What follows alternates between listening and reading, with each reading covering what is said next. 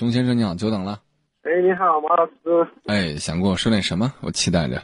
嗯，没说，我是个滴滴司机，网约滴滴司机哦。嗯，我就聊想聊一下，聊聊我们乘客，聊聊我那个开滴滴滴的经历。嗯，说说看，我很期待。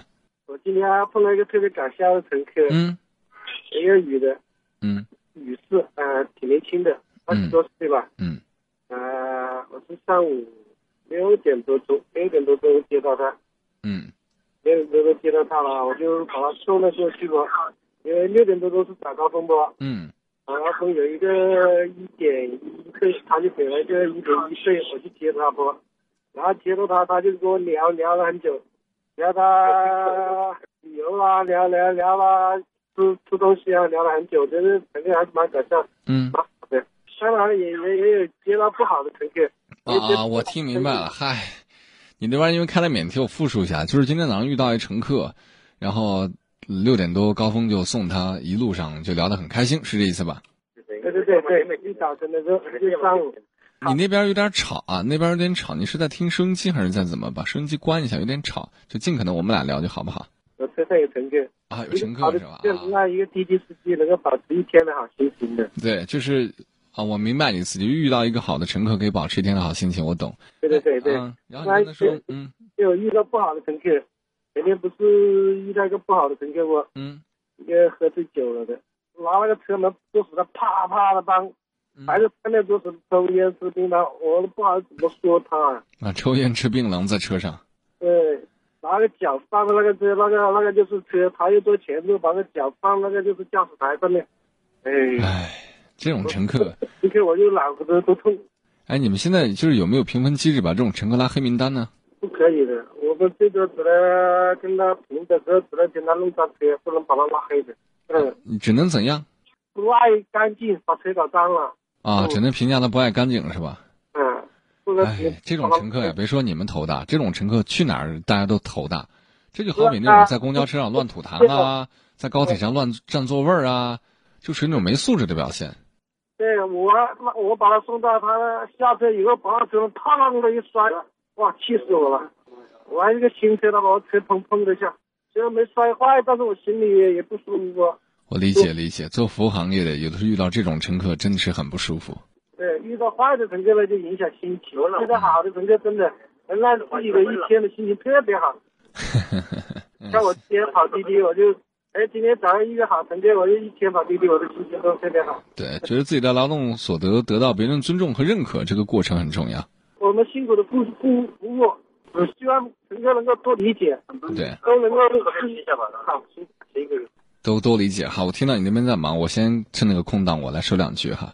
刚好这两天，呃，大家可能也通过网络看到很多呃跟滴滴车司机相关的一些新闻，然后有些不好的舆论倾向哈。我站在一个特别中立的角度去说这个事儿，就是我们得先认可大多数滴滴司机，包括说其他服务行业的人，或者说各个行业的人，大多数都是好人。只有个别那些老鼠屎，他们害了一锅汤，他们把整个行业弄坏了，所以这一类人应该被剔出去。还有一部分是乘客的问题，包括我们的服务对象的问题。我们不说乘客了，我们就服务对象的问题。我可以是一个餐馆的这个用餐者，那我也可以是一个出租车的使用者，就我们所谓的被服务的这些人群。这些人群当中，还是那句话，大多数都是好人，但就有那么一两个人。就比如刚才这位朋友所描述的，在车上一新车又吃槟榔又抽烟，把脚架在驾驶台上，很没有素质和教养，但他浑然不知。遗憾的是，我们对于他们有的时候还很难去去管控。所以人与人之间的相互尊重是一个很重要的事情啊。熊先生还在吗？还在还在，我一直在的。我先听节目，我一直在。对，我明白你的意思了。也希望未来你在就是做生意也好，干嘛也好的时候，心态继续保持一个好的状态。就人与人之间是，呃，怎么讲？就是心与心之间是有感应的。就是当你，呃，满脸笑容去迎接乘客的时候，乘客也会给你一个不错的反应。我有段时间经常坐的士，有些的士司机我很喜欢，跟他聊天也好，干嘛也好，很开心。那有一些真的不是很顺畅。对对对，我也坐过网约车，有一些上车会给你一杯水，然后看你有汗，就说哎，这有有纸巾会递给你。那有些就会，就是很拽很酷，就那种感觉。对，要互相都要博得同感，是吧？对，相互尊重，付出更多一点，能让别人有认同感，对，相互尊重，这个很重要。好了，谢谢你，晚上开车注意安全啊！好，谢谢你，马老师。不用谢，再见。相互尊重是件很重要的事情，存在感很重要，知道吗？现在有些人双重标准玩的特别溜。我举个例子啊，比如说有一天去银行办事，然后就有人在银行大吵大闹，别人都在排队，他非要插队，理由是各种千奇百怪的，反正他就要插队。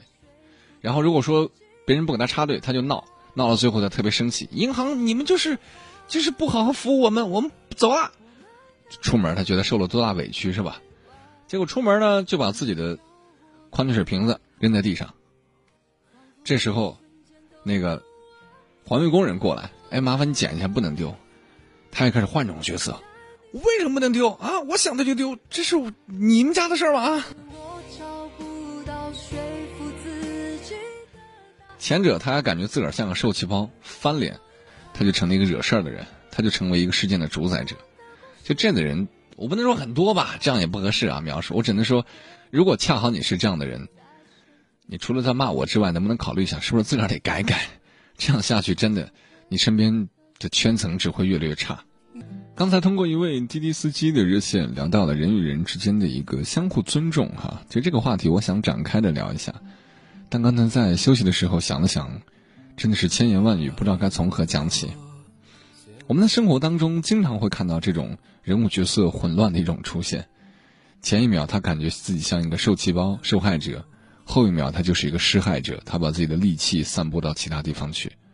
真的很可怕，人们总是在某个地方受了气，觉得自己好像受了不公平的待遇，但是转眼他就会去刁难别人，而且这种刁难他是想象不到的，他觉得自己的刁难是理所当然的，所以就说白了吧，还是一个个人教养的问题。有的时候在公交车上你会看到很多人，就是故意占两个座位啊，然后在公交车上把鞋脱了呀，在公交上吃东西啊，浑然不知，他真的不知道。还有些人，在坐这个的士或者坐别人的车的时候，抽烟啊、嚼槟榔啊，还觉得理所当然。所以教养这东西啊很重要。很多人可能活到八九十岁了都明白没明白，这辈子最缺的不是钱，是缺那点教养。